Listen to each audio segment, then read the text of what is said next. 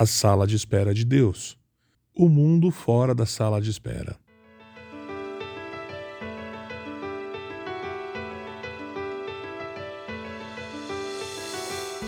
Nossa permanência na sala de espera pode decorrer do mal presente no mundo ou da atuação direta dele em nossa vida, pois sabemos que o mundo inteiro está sob controle do maligno, conforme a primeira carta de João, capítulo 5, verso 19. Fato é que o justo muitas vezes sofre enquanto o ímpio e o perverso prosperam, e lidar com a perversidade do coração humano pode gerar situações de extrema dor. Por trás da maldade estão a arrogância, a idolatria, ambas frutos do vazio que guardamos e buscamos preencher com ações egoístas.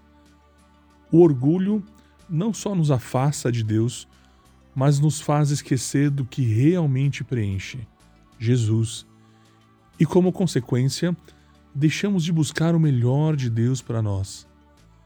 Os ídolos que criamos tomam o seu lugar em nossa vida.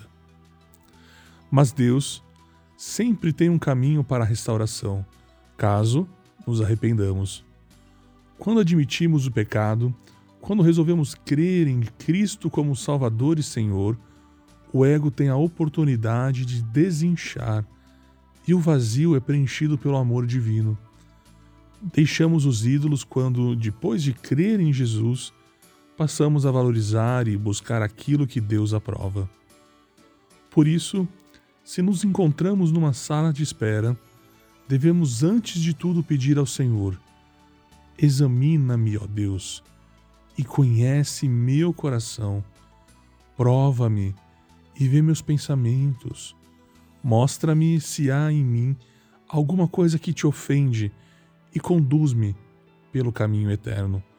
Salmo, capítulo 139, verso 23 e 24.